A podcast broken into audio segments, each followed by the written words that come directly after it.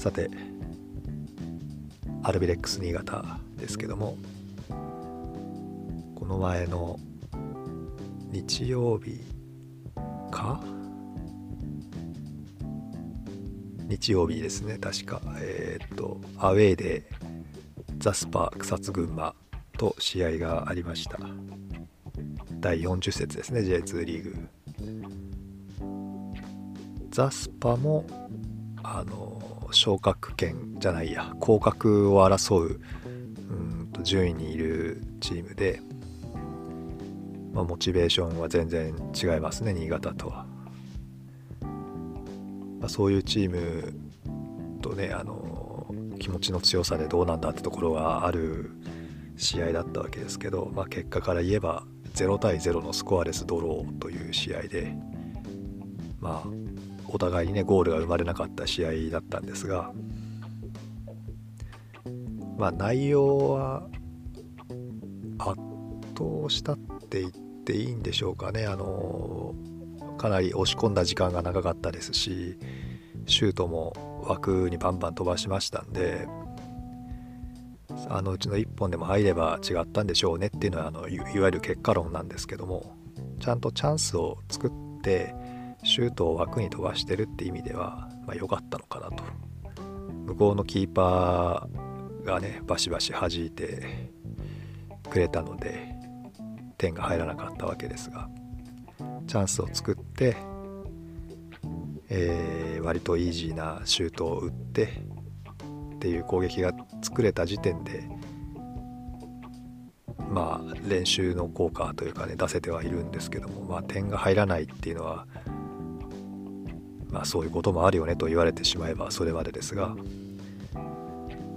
そういう試合を数多くしてしまうとこうやって、えー、昇格を逃してしまうんだなっていうのがもうありありと感じられるゲームでしたね。それで、ね、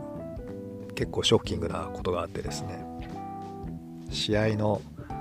前の日の夜だったったか試合の日の朝だったかにこう報道があってどこの新聞だったかちょっと忘れましたけどもアルベックス新潟の監督アルベル監督がえー、来シーズン新潟の監督をしないで、えー、J1 の FC 東京の監督をするんじゃないかみたいな報道が出てですね。またまたと思ってたんですね。そしたら新潟の地方新聞はこれクラブと仲良しなのであそこの新聞が出した情報はもう大体公式リリースのあのフライングみたいな感じで捉えられてるんですけども。地方新聞の方でももう監督退任かみたいな感じでニュースが出てですね。まあこうやって報道が漏れるぐらいニュースが漏れるぐらいだからもうみんな知ってることなのかなと思ってたらこれこれ後のうんとインタビューで知った話ですけどもアルベル監督自身は決断をしたのは、まあ、したんだけども、えー、選手にはその試合の後の週ですねに伝えるつもりでいたっていうことだったんですよ。だから選手知らなかったんですよね。それで報道が先に出ちゃったもんだから急遽試合の日の朝選手に伝えたと。退任しますというふうに。うーんどうなんでしょうねこれね。あるある話だとは思うんですけども、メンタルはどういう状況だったのかも何ともかんともですし、まあ、そういうのもあってなのかスコアレスドローで終わって DAZN の監督のフラッシュインタビューの時になんか涙目になってる風だったんですよね。それでアルベル自身のツイッターが先だったのかなあの新潟を離れるっていうことを自分で告げてでその何日か後かにあの